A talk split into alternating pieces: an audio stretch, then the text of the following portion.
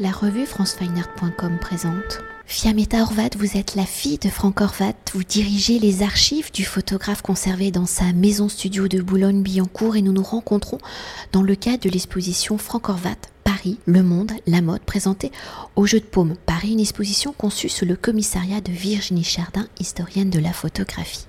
Alors une première exposition présentée au château de Tours, Jeu de paume au printemps 2022 pour sa version parisienne en présentant près de 170 tirages et 70 documents originaux et en se concentrant sur les 15 premières années de la carrière de Franck Horvat, auteur, reporter et photographe de mode né en 1928 à Abasia en Italie et récemment décédé, je rappelle, le 21 octobre 2020. L'exposition du Jeu de paume a pour volonté d'explorer le regard singulier de l'auteur ou dans les années charnières de, des années 1950-1965, en alliant sa pratique de reporter et les enjeux de l'univers de la mode, il a su s'échapper des codes stéréotypés du photojournalisme et de la photographie de mode son propre langage. Alors avant d'évoquer le langage singulier de Franck Horvat, peut-on revenir sur ses débuts, sur l'origine de sa pratique photographique où il choisit de devenir donc photoreporter à Milan en 1950, à un moment où la presse illustrée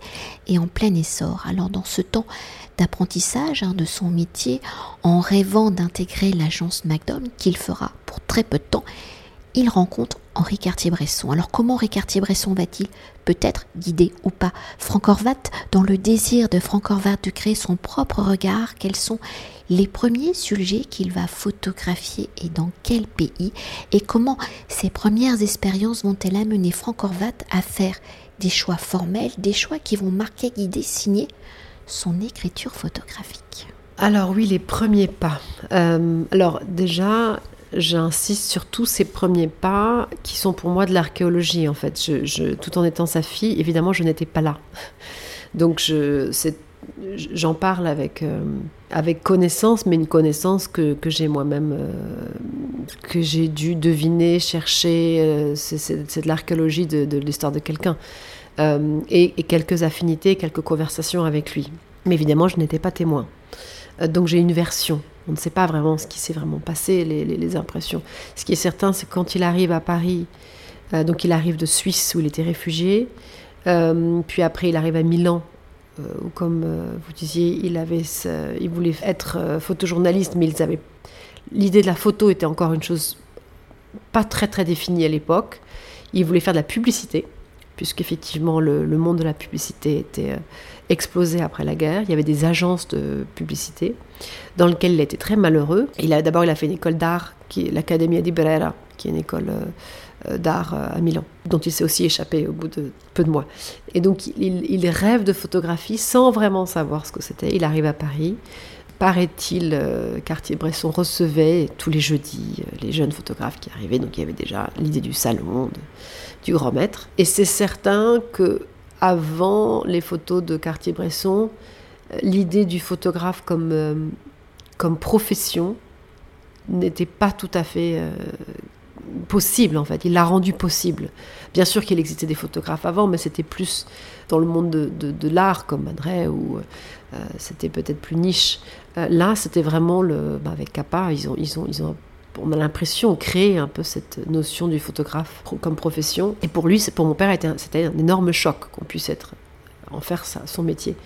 Et surtout, bien sûr, avec le génie de Cartier-Bresson, de, comprendre que les, ces photos étaient euh, l'art de la composition, bien sûr.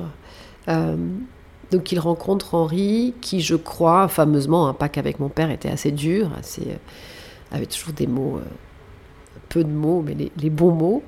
Euh, il a fameusement, comme il faisait avec tout le monde, je pense, il, retournait les, photos des jeunes photographes, euh, parce qu'il disait que si une composition est bonne, elle marche à l'envers. Donc je pense que c'était une petite étape d'humiliation pour le jeune photographe qui faisait, ça faisait pas de mal. Et il lui a dit, euh, surtout parce que mon père à l'époque travaillait avec le, le Rolleiflex, donc sur le ventre. Et alors ça, c'était pas possible pour, euh, pour Monsieur Laïka. Il lui a dit non, non, non, on photographie pas avec, euh, photographie pas avec son ventre, avec ses tripes, on photographie avec sa tête. C'est une réflexion très, très, très cérébrale et intellectuelle qui convenait tout à fait à, mon père et qui donc bien sûr a commencé avec le Laïka et est resté plutôt fidèle au Laïka pendant quelques années. Et je pense aussi. Ah oui, et donc Henri a dû lui dire aussi il faut qu'il fallait avoir une histoire en fait. Donc euh, mon père est, reparti en Italie et il a, avec son complice qui s'appelait Claude Almansi, qui était un, qui est devenu après un, grand écrivain en Italie.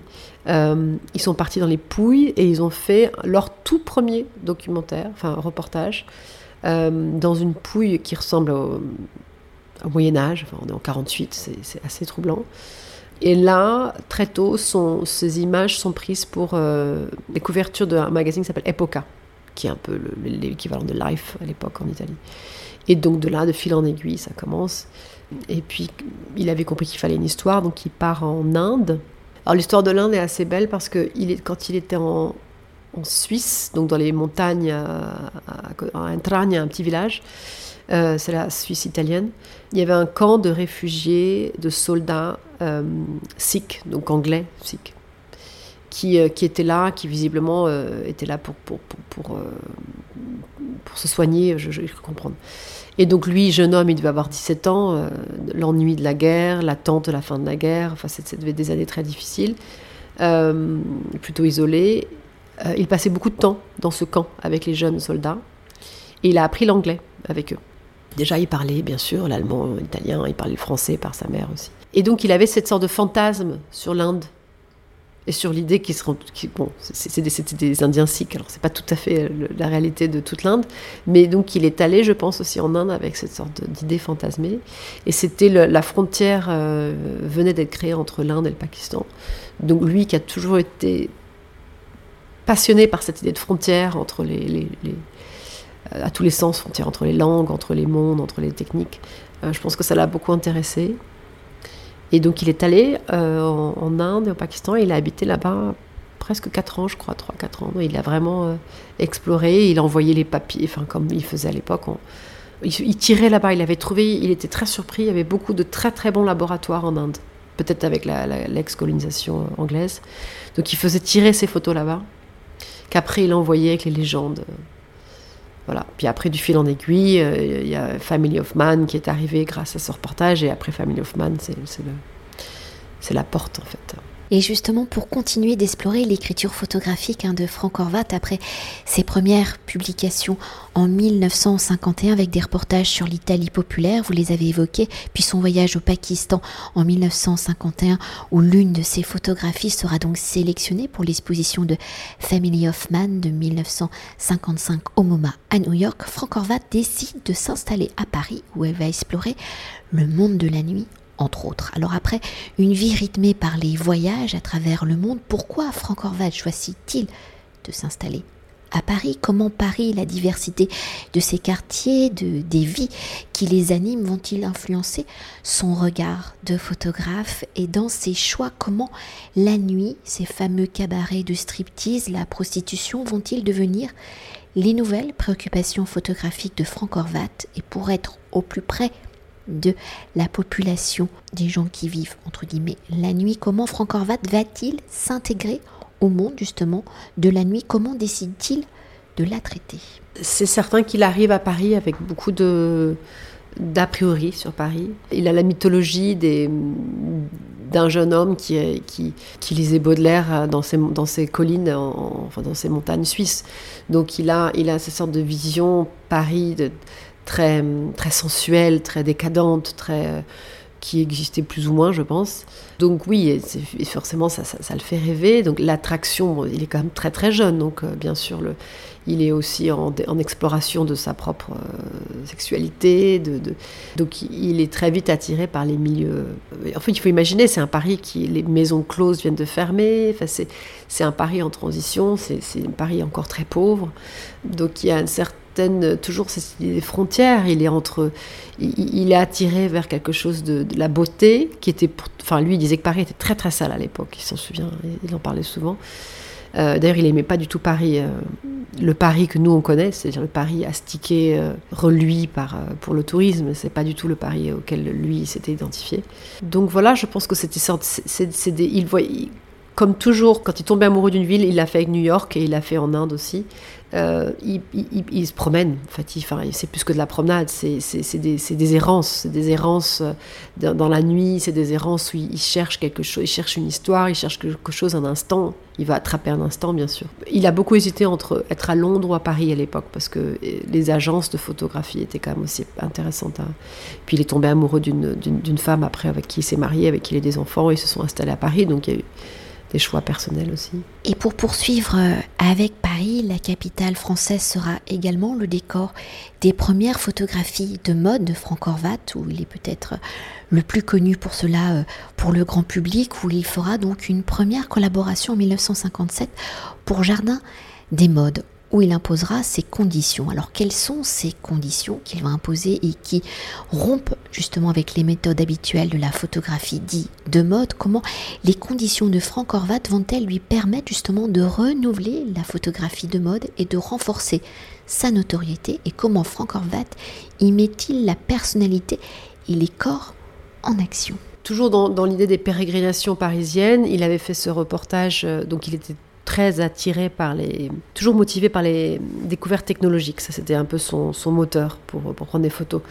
Et à l'époque, le téléobjectif venait d'être, euh, on va dire, amélioré, découvert, je ne sais pas. Et il, euh, il fait toute cette série sur, euh, sur Paris au téléobjectif, qui était, je pense, un, un défi technique lui euh, a, beaucoup aimé. Cette série a eu pas mal de succès puisqu'elle a été dans beaucoup de magazines, elle a été dans Caméra, enfin voilà. Et ça a permis une rencontre avec euh, Klein où ils étaient, je pense déjà, ils devaient se croiser parce que le monde des photographes était petit. Ils étaient euh, deux étrangers photographes à Paris. Et Klein lui a, présenté Jacques Moutin, qui était le rédacteur en chef de, Jardin des Modes. Et ils se sont, il y a eu une sorte d'échange de, bons procédés parce que comme mon père travaille beaucoup avec le téléobjectif, il, il a un peu faciliter, soi-disant, euh, le, travail de tel objectif euh, pour, pour, Klein. Et comme il avait un peu cette renommée, et je pense qu'à l'époque, les journaux avaient cherché quelque chose de neuf. Enfin, les journaux, quand on dit les journaux, il s'agit du, directeur, parce que derrière un journal, s'il n'y a pas quelqu'un de qui a, qui a un petit peu de flair et qui a un peu de courage, le journal en soi n'est pas. C'est cette personne. À chaque fois, il y a une personne qui a cette intelligence d'ouverture. Et donc, dans, en l'occurrence, ça c'était Jacques Moutin, qui, qui lui a, pris le, défi de prendre ce photographe qui voulait ne pas être en studio, ne pas utiliser de la lumière artificielle, euh, le faire au Laïka, donc ça sous-entendait un, cadrage particulier, euh, et surtout le faire dans un élément euh, réaliste. et donc lui, il, avait, voulait que la femme soit accessible, ça c'était très important. On arrive en plus, on est, entre le, on est dans le croisement du prêt-à-porter, le prêt-à-porter arrive tout doucement, donc c'était dans l'air, voilà, c'était vraiment dans l'air, femme accessible, mode accessible. Et donc il prend, il raconte, enfin, on a des écrits où il raconte les premières séances où il était absolument terrorisé. Et là, euh, ce qui a beaucoup aidé, c'est l'intelligence des mannequins. Parce qu'effectivement, euh, à l'époque, les, les, mannequins étaient euh, très maniérés, très, plutôt rigides. Elles avaient trois, quatre poses qu'elles faisaient pour les... Voilà. donc il fallait aussi trouver le mannequin qui jouait le jeu et qui qui avait la curiosité et l'envie de prendre le risque d'être dans un environnement avec des hasards, avec euh, voilà la foule, un chien, un cheval, des lumières, des passants, des cris. Et, donc il fallait quelqu'un qui joue le jeu. Et il a trouvé très vite des complices. D'ailleurs, il a travaillé avec euh, je sais pas, une, trentaine de mannequins toute sa vie qui, étaient les plus complices et qui aimaient ce, euh, ces accidents qui créent les photos. Et pour continuer de décrypter hein, le travail de Franck Horvat dans le fil de sa chronologie. Malgré son succès euh, dans la mode, il décide de repartir sur les routes et en 1962-63, il fait donc un tour du monde qui va durer huit mois. Lors de ce voyage où il traverse le Caire, Tel Aviv, Calcutta, Sydney, Bangkok, Hong Kong, Tokyo, Los Angeles, New York, Caracas, Rio de Janeiro et Dakar, comment Franck Horvat va-t-il une nouvelle fois, renouveler son approche des reportages des premières années euh, de, des, premières années euh, de 1950 et comment les corps, ces mouvements, vont-ils, sont-ils au centre de son regard?